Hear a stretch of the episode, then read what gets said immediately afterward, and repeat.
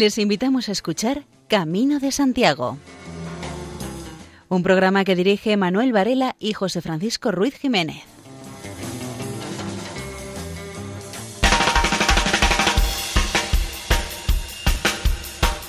Muy buenas. En este momento comienza este programa divulgativo acerca de las rutas jacobeas y la devoción al apóstol Santiago. Recibo la audiencia de este programa un saludo de Manuel Ventosinos en la locución, Luis Miguel Gálvez en el montaje, José Francisco Ruiz Jiménez en la supervisión y quienes habla Manuel Antonio Varela.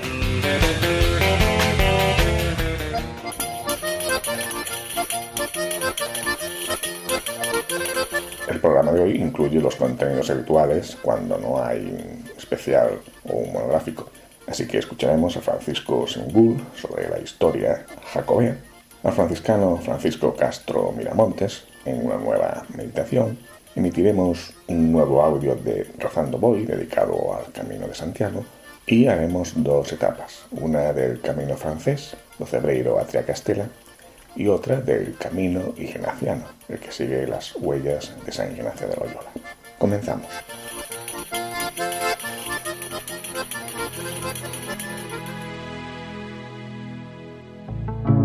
A los 79 años de edad ha fallecido el vallisoletano Faustino González, conocido como Tinín. Era uno de los regidores históricos de Valladolid, pues tenía el bastón de mando de Cuenca de Campos desde el año 1979. Enamorado de su pueblo, Tinín impulsó el patrimonio de la pequeña localidad del norte de Valladolid, tiene unos 226 vecinos, y fue pionero en la promoción del Camino de Santiago. También fue veterano peregrino a Santiago desde Roncesvalles, allá en la década de los años 90 del pasado siglo.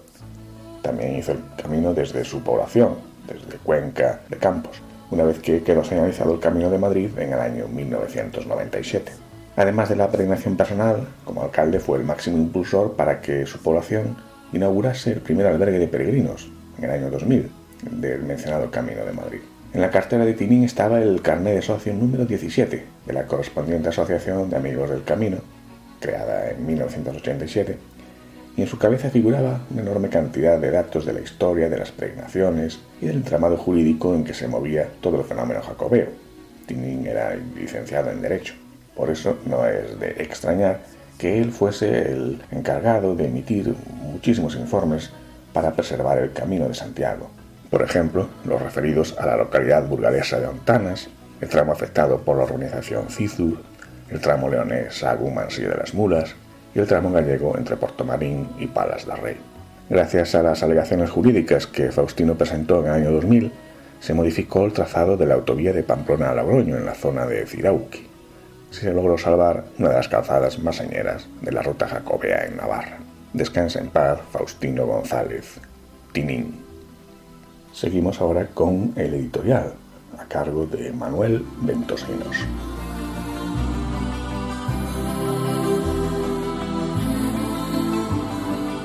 Debes de buscar tu propio camino mientras dure esta travesía. Te debes de preparar para recibir todo lo positivo que tiene.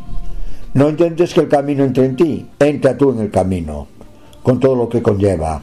Respeta todo lo concerniente a este. Busca en sus piedras la historia, que la tiene. Y muchos piensan que eres un espécimen único. Hay muchas miles de personas que como tú van buscando respuestas a esas preguntas que todos nos hacemos. Si sabemos mirar bien todos los indicios que tiene el camino, vamos a encontrar poquito a poquito muchas de las respuestas que nosotros nos hacemos. Muchas de ellas van a quedar sin responder. Pero sabemos también que con el paso del tiempo, muchas de estas preguntas que te han hecho y no las has tenido, en el camino lo vas a ir encontrando con el paso del tiempo.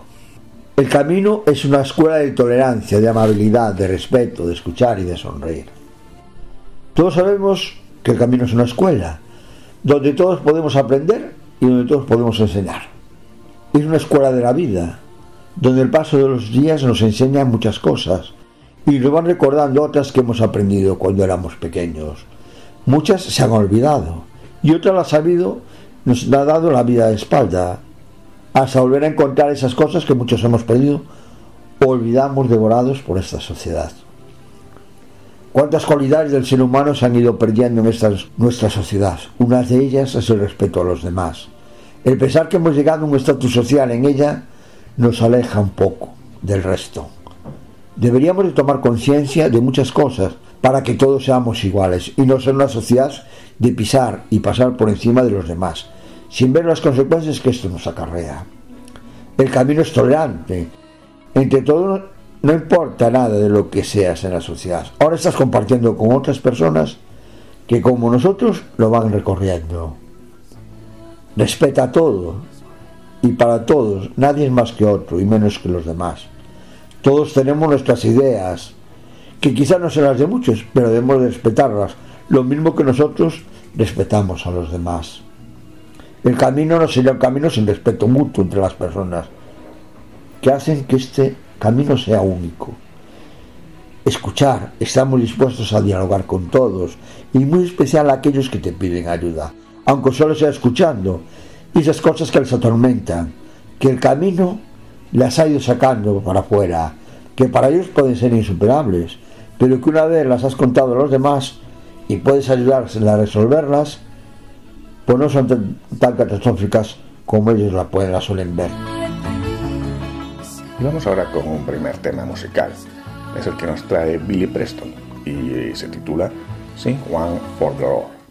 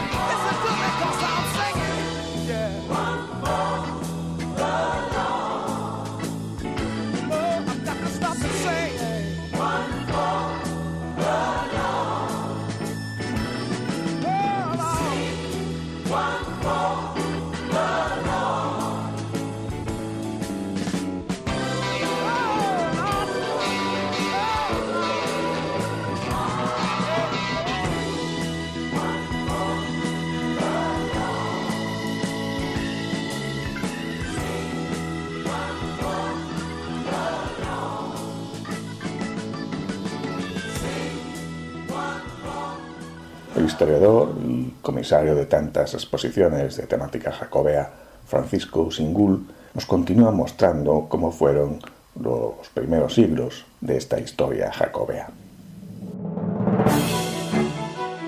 Escuela de Saber. Camino de Santiago por Francisco Singul. El descubrimiento de la tumba de Santiago y la creación del Locus Sancti Jacobi. La investigación arqueológica en el crucero sur de la catedral descubrió los restos de un edificio civil romano de cierta entidad, una arquitectura de época bajo imperial que quizá fue reutilizado a fines del siglo IX o inicios del X para formar parte del palacio del obispo Sisnando I. Aunque el cementerio siguió en uso a principios de la Alta Edad Media, el núcleo poblacional romano, que había mostrado su vitalidad entre los siglos I y IV, entró en crisis y desapareció a principios del siglo V. Entre los siglos VI y VIII, en el tránsito de la antigüedad a la alta Edad Media, se desconocen restos de la cultura material local, rodeando de una bruma de misterio el destino de su población. Sin embargo, esta falta de pobladores no supuso el final de la necrópolis, pues se mantuvo en uso con los enterramientos de las gentes de los pequeños núcleos del entorno, reactivándose en los siglos IX al XI tras el descubrimiento del edículo apostólico. En esta nueva fase de la necrópolis medieval compostelana se fueron superponiendo nuevos enterramientos a los antiguos, reaprovechando parte de los sarcófagos suevos. Esta práctica de reutilizar sarcófagos de siglos anteriores, relativamente frecuente en Occidente, incide en la complejidad de lectura de la gran necrópolis descubierta bajo las naves y crucero sur de la catedral. En las primeras décadas del siglo IX, cuando Teodomiro halla el sepulcro jacobeo, el lugar donde ahora se encuentra la ciudad de Santiago estaba deshabitado. El antiguo cementerio se veía abandonado y cubierto de maleza, y el entorno se encontraba sumido en una extrema ruralidad. Los relatos del descubrimiento insisten en esta situación de abandono y olvido.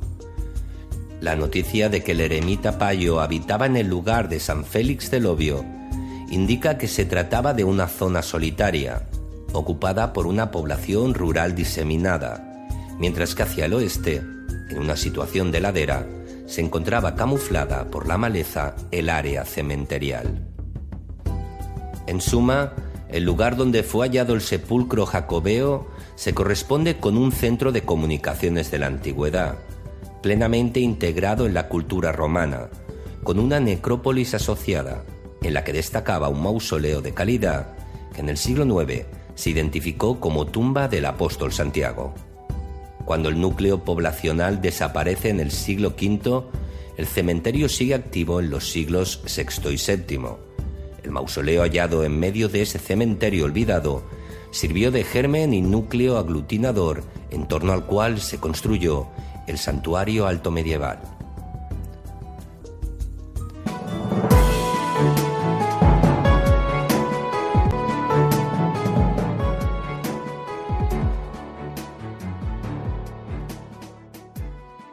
Desde su destino pastoral, en Ocebreiro, el franciscano Francisco Castro Miramontes dirige una escuela de espiritualidad virtual y entre las meditaciones que lanza a los aires está una sobre la autenticidad.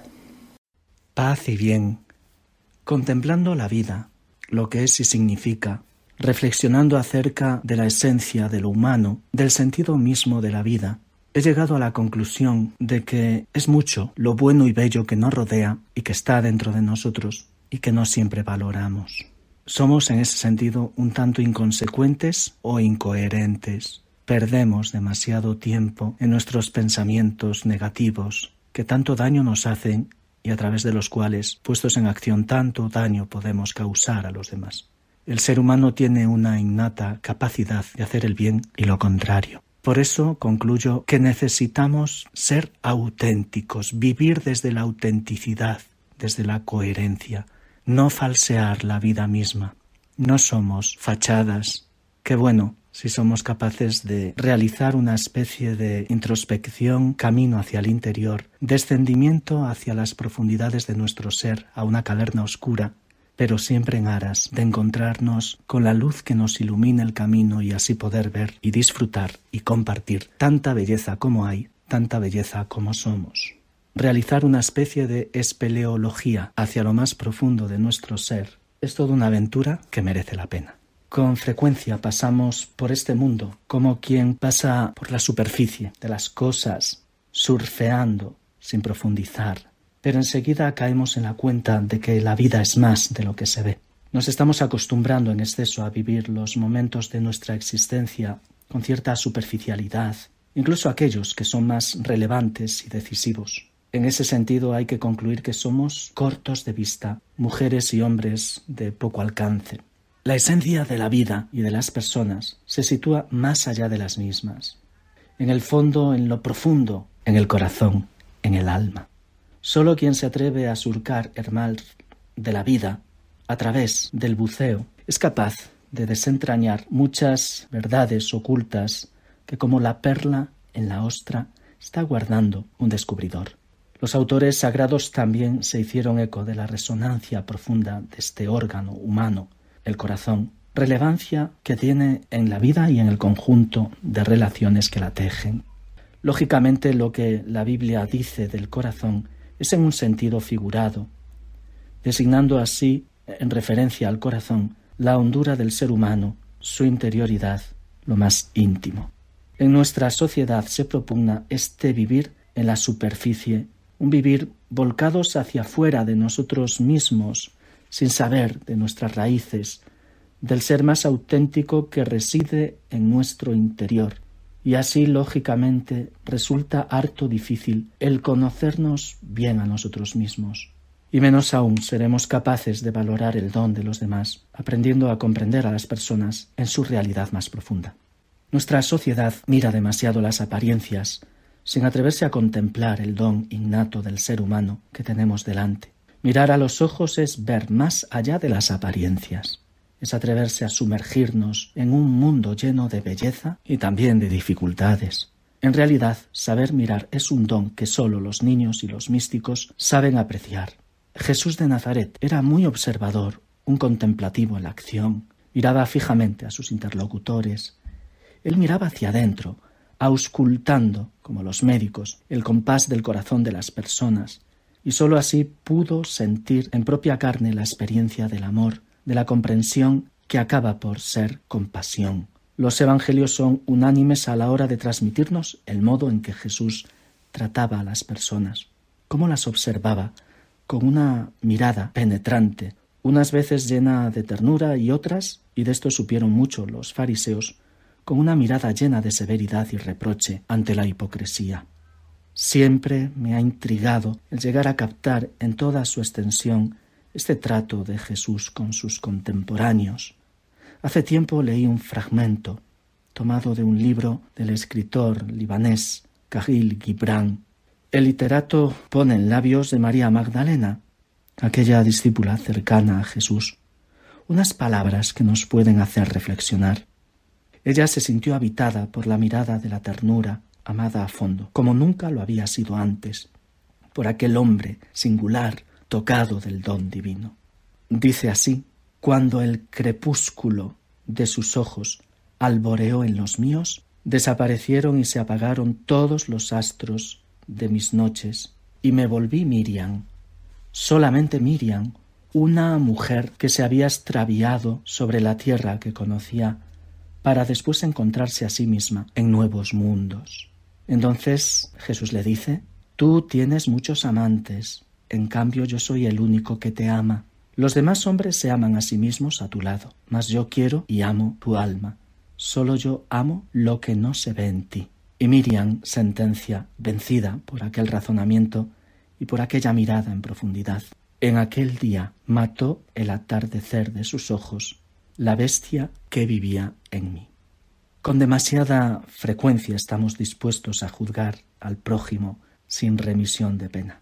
Nadie nos ha enseñado a mirar, a hacer de nuestra mirada una bendición para el mundo, una oportunidad para la maduración personal en relación con el mundo que nos rodea y sobre todo un regalo para cuantos a través de nuestra mirada pueden nacer a un nuevo modo de ver las cosas, desde la ternura, desde el amor, no desde la ira o la ofuscación.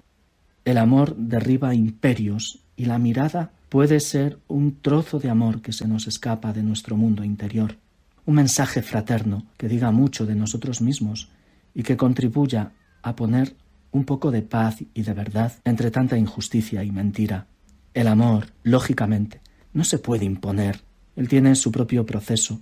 No se puede obligar a amar como aquel rey que obligaba a sus súbditos a amarle por medio de un decreto sumario y ejecutivo. El amor no casa bien con la violencia o la imposición. Amor impuesto por la fuerza no es amor. A lo largo de la historia de la humanidad, el corazón ha sido el órgano corporal más cantado por los poetas e invocado por los amantes. De hecho, en el lenguaje común hablamos de este trocito de carne que late en nuestro pecho, como si de un ser viviente se tratase. Y los grandes genios de la ciencia, el arte y otros gremios también nos han legado su frase lapidaria ensalzando al corazón, que además de motor corporal es metafóricamente hablando, el lugar en donde se cobija el amor, la ternura, la compasión, la cordialidad, la autenticidad de la persona humana, sensible y abierta al don de la vida. Antoine de Saint-Exupéry dejó escrito aquello de solo se ve bien con el corazón. La Sagrada Escritura, reflejo de la sociedad humana de todos los tiempos, también dejó constancia de lo que el corazón humano es para Dios el Señor modeló cada corazón y comprende todas sus acciones. Salmo 32. Y es que el corazón compendia cuántos somos, la persona misma, la que actúa a través de mediaciones, a veces de un modo sorprendente. Al corazón incluso se le achacan las locuras del ser humano, porque, según el profeta Jeremías, nada más falso y enfermo que el corazón, ¿Quién lo entenderá? Chesterton incluso se atrevió a expresarlo con la melodía de la poesía. Si las semillas sembradas en la tierra negra pueden llegar a convertirse en rosas tan bellas, ¿qué no puede llegar a ser el corazón del ser humano en su largo camino hacia las estrellas? Es de sabios aprender a ver más allá de las cosas mismas, de sus apariencias, para descubrir el corazón, el de las personas y el de las cosas. Y es que, en el fondo, un ser humano sin amor es como un cuerpo sin corazón. Carlos Vallés expresó esta necesidad de mirar el corazón de esta manera. Lección de vida. Por soñar recuerdos, perdemos actualidad. Aprender a ver. Sí, nos conviene aprender a mirar con el corazón y comprender todas sus acciones. Necesitamos recuperar una cultura de la autenticidad que inunde el mundo con un torrente de amor, de ternura y de bondad. Ser auténticos cuesta. Llegar a ser auténticos es como una victoria sobre el egoísmo. Merece la pena, mucho, por ti y por los demás. Sé feliz y haz felices a los demás. De esta manera estarás, estaremos contribuyendo a edificar una civilización basada en el amor, en la compasión, en la solidaridad. Sobrevendrá la justicia porque será una justicia con alma que trata siempre de procurar el bien de cada persona humana. La libertad es limitada, llega hasta donde comienza la libertad de otra persona. No absoluticemos, vivamos con autenticidad. De esta manera estaremos ofreciendo al mundo lo mejor de nosotros mismos. Paz y bien. Hace 50 años Cesario Gavarán publicaba el disco Nostalgia de Dios, que incluye el tema Oh Libertad.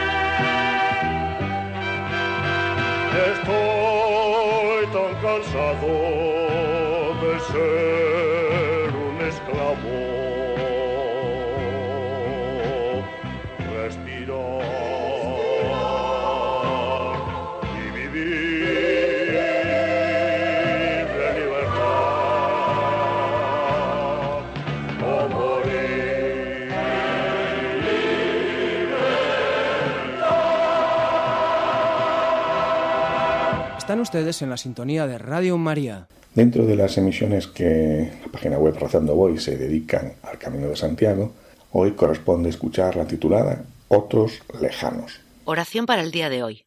Los otros lejanos.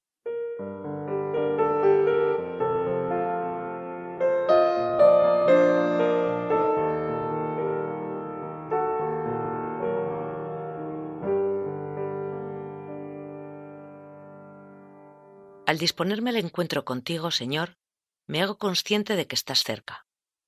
Tu espíritu susurra, sin que a veces me dé cuenta, palabras de sabiduría y evangelio. Quieres caminar conmigo todas estas jornadas y ser para mí maestro y amigo. Sé que voy contigo, en marcha, ahora.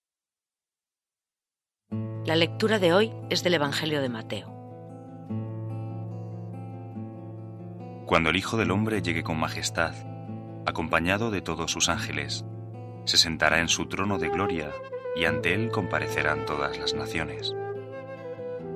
Él separará a unos de otros, como un pastor separa las ovejas de las cabras. Colocará a las ovejas a su derecha y a las cabras a su izquierda. Entonces el rey dirá a los de la derecha, Venid benditos de mi Padre, a heredar el reino preparado para vosotros desde la creación del mundo. Porque tuve hambre y me disteis de comer, tuve sed y me disteis de beber. Era inmigrante y me acogisteis, estaba desnudo y me vestisteis, estaba enfermo y me visitasteis, estaba encarcelado y vinisteis a verme. Los justos le responderán, Señor, cuando te vimos hambriento y te alimentamos, sediento y te dimos de beber, inmigrante y te recibimos, desnudo y te vestimos, cuando te vimos enfermo o encarcelado y fuimos a visitarte. El rey les contestará, os aseguro que lo que hayáis hecho a uno solo de estos mis hermanos menores, a mí me lo hicisteis.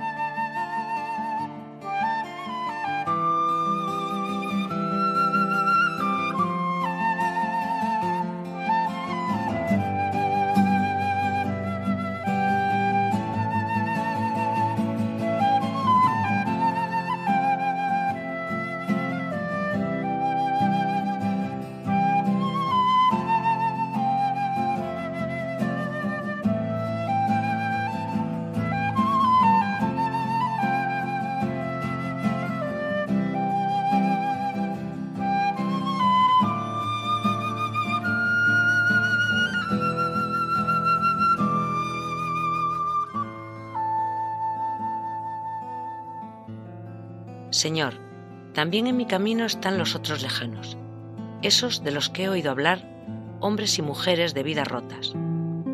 Hay veces que su grito me llega con claridad. otras me doy menos cuenta. Pero algo dentro de mí se remueve con sus historias, porque sé que son mis hermanos y hermanas.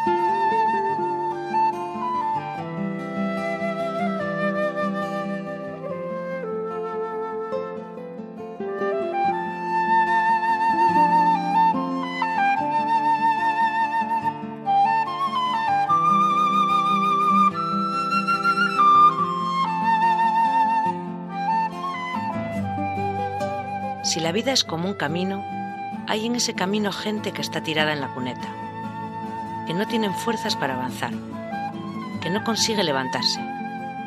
Hoy me dice, Señor, que no sea indiferente, que no cierre los ojos a esas historias, aunque a veces duela, que imagine formas posibles para compasar mi paso con el de tanta gente herida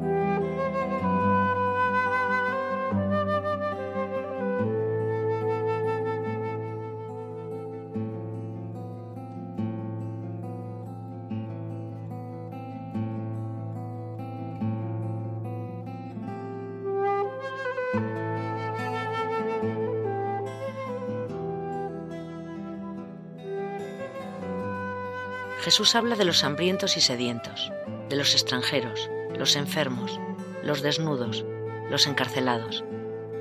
Pienso ahora en cuántas personas así se cruzan en mi vida. Sé que están ahí, aunque a veces ni los vea. Y Jesús me recuerda, lo que hagas a uno de estos hermanos pequeños, a mí me lo haces.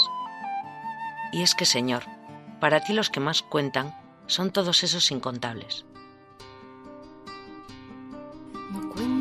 Las mujeres ni los niños, no cuentan quienes vagan marginados, no cuenta quién es pobre o está enfermo, ni cuenta quién está crucificado, no cuentan quienes no tienen trabajo, ni tampoco quien sufre una adicción o quien habla otro idioma en tierra extraña, no cuenta quién es de otro color. Más para ti son quienes cuentan, son quienes cantan la gloria de Dios, son tu rostro, Señor, crucificado, son tu rostro, Señor resucitado para ti. Son quienes cuentan, son quienes cantan la gloria de Dios. Son tu rostro, Señor, crucificado. Son tu rostro, Señor, resucitado.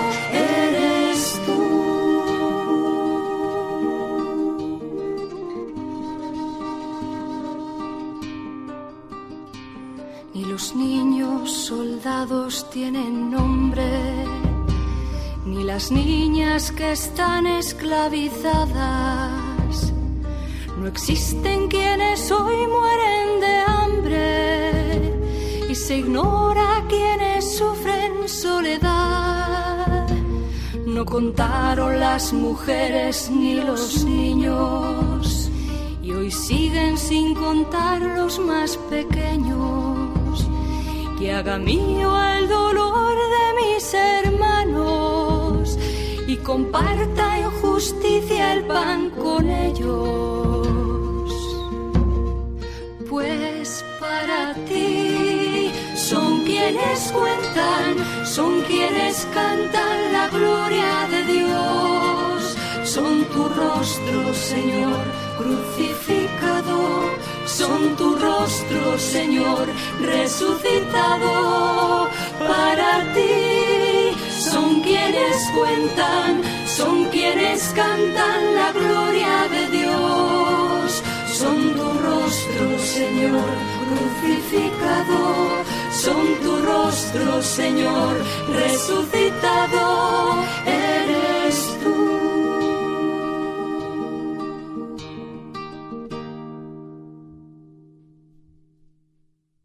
Las plegarias eucarísticas 5b y 5c invitan a pedir a Dios unas entrañas compasivas. Es lo que hago ahora. Danos entrañas de misericordia frente a toda miseria humana. Inspíranos el gesto y la palabra oportuna frente al hermano solo y desamparado.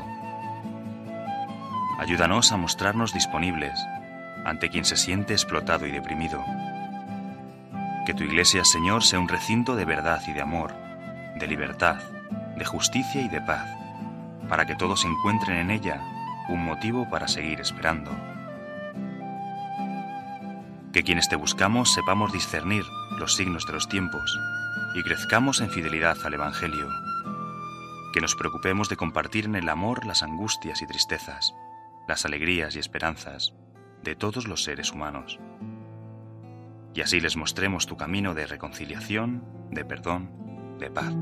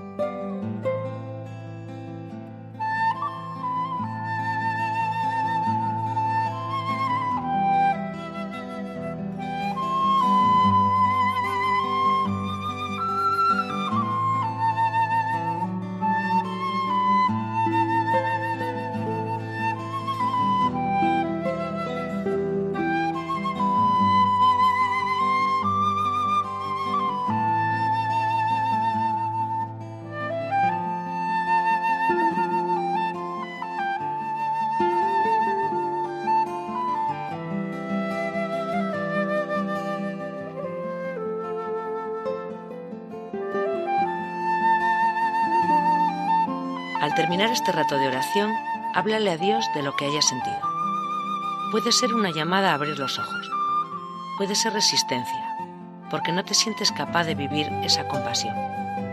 Puede ser gratitud por su invitación, en cualquier caso, o la petición de su fuerza para esa parte del camino.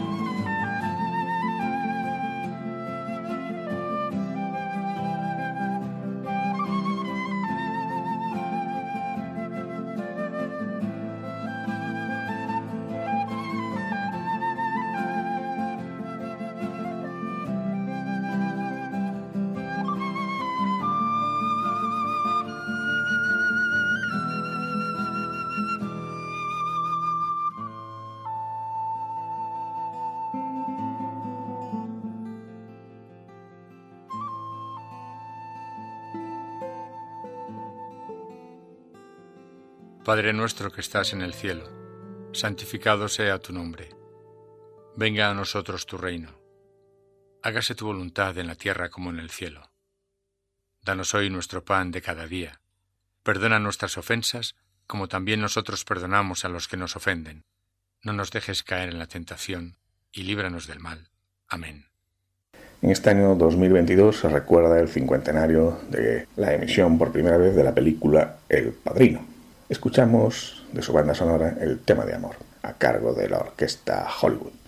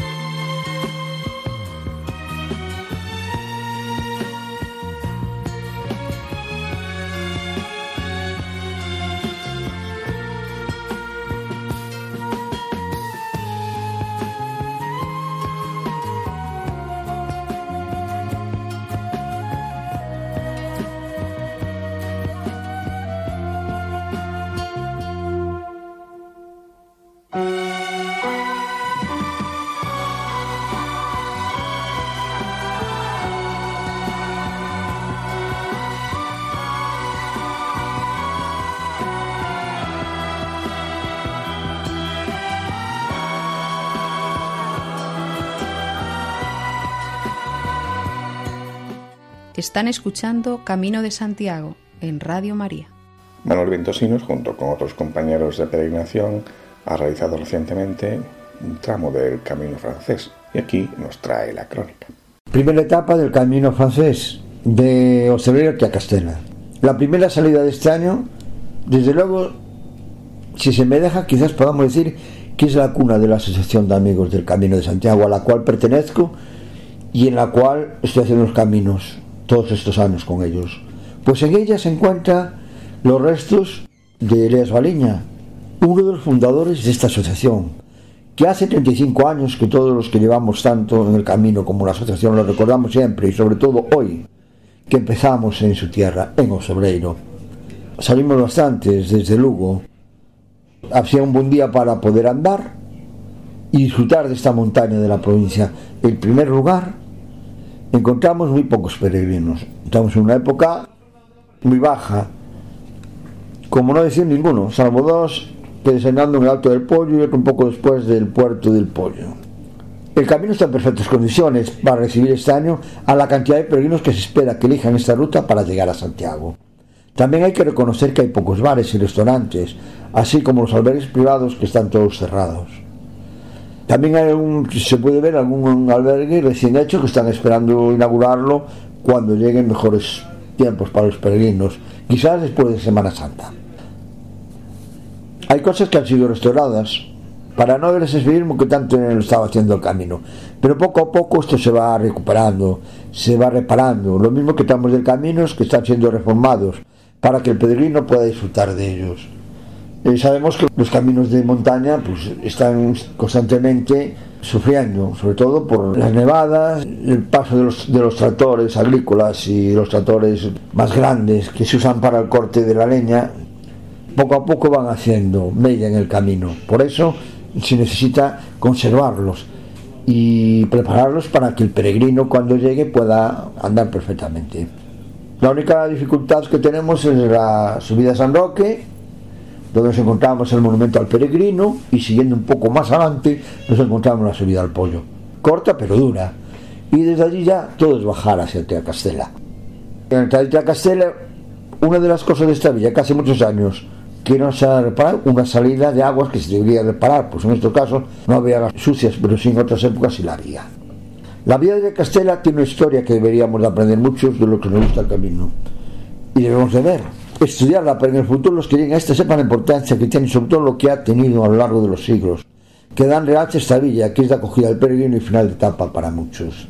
El grupo de música leonés Aira da Pedra tiene un disco titulado A la calle y uno de los temas es el que vamos a escuchar ahora, Tango Pastor.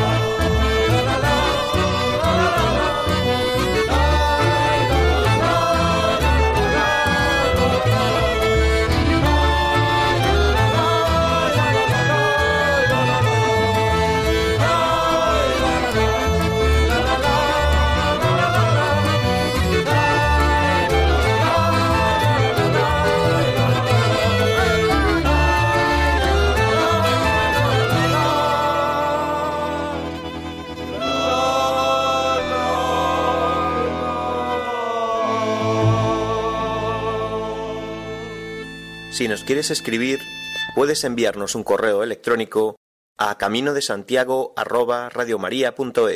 Si el camino francés del que nos hablaba Manuel Ventosinos va de este a oeste, el camino ignaciano, del que vamos a conocer una nueva etapa ahora, va en sentido contrario, de oeste a este, porque la meta final está en Manresa, a donde llegó San Ignacio de Loyola hace 500 años. En la decimocuarta etapa del camino ignaciano, los nombres de las localidades de la parte central de este tramo dejan bastante claro por dónde vamos. Alcalá de Ebro, Cabañas de Ebro. Salimos de Gallur y la primera población que nos encontramos es Luceni. Con seguridad el nombre del pueblo, aproximadamente de unos mil habitantes, está vinculado con la presencia romana. Lucius y la vía de transporte que unía el norte de la península con el Mediterráneo. En excavaciones arqueológicas del asiento primitivo del pueblo se han encontrado monedas y medallas del emperador Antonio Pío del siglo II después de Cristo, así como monedas visigóticas de los reinados de Bamba y Vitiza de los siglos VII y VIII. Su iglesia, dedicada a la Virgen de la Candelaria, es del siglo XIII. Probablemente nos encontremos a la salida de este pueblo el lugar posible que podíamos situar la anécdota de que Ignacio relata su autobiografía que recuerda cuando tuvo que decidir sobre la vida o la muerte de un musulmán con quien había tenido una discusión. Quiso Dios alentar a Ignacio, de forma que fuese la vida la que saliese ganando. Por desgracia, hace ya algunos años que el agua de las fuentes de Luceni no es potable, debido a la presencia de contaminantes de las granjas cercanas. Llegamos a Alcalá de Ebro. Las ruinas de un castillo dan una indicación del origen del nombre, que viene del árabe Alcalatat, el castillo, en la impresionante iglesia barroca de la Santísima Trinidad del siglo XVII. Hay un cuadro dedicado a San Francisco de Borja, tercer general de la Compañía de Jesús. Hay dos fotografías obligadas, una con el río Ebro y otra con la estatua de Sancho Panza, en la calle detrás de la iglesia. Llegamos a Cabanas de Ebro. Es una pequeña población de 500 habitantes. Cabanas de Ebro hace honor a su nombre y extiende su casco urbano en la misma ribera del río. Sobre la margen derecha, las calles más próximas, el cauce se ven inundadas con frecuencia, cada vez que se producen desbordamientos de las aguas. El Ebro da un quiebro para rodear todo el casco urbano, que ha sido defendido con el consiguiente muro de contención ante el peligro de que el río se llevara a las casas. Y llegamos al final de etapa, a Alagón, Pueblo situado en la desembocadura del río Jalón con el río Ebro.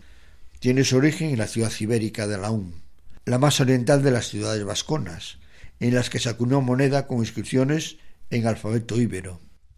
Fue conquistada por el Islam en el año 714. De su periodo musulmán posee una impresionante obra mudéjar en su iglesia de San Pedro Apóstol. Toda la iglesia situada en el emplazamiento de la antigua mezquita es digna de ser visitada así como su retablo mayor del siglo XVI. En la zona antigua del pueblo se encuentra un antiguo colegio de la Compañía de Jesús, al lado de la iglesia de San Antonio de Padua. Según Wayne Deere, se nos ofrece abundancia cuando estamos en estado de gratitud. Así que, antes de concluir por hoy este programa, agradecemos a toda la audiencia la atención prestada y también les deseamos, como no, buen camino, ya sea por alguna ruta jacobea ya sea por el camino de la vida. Muy buenas.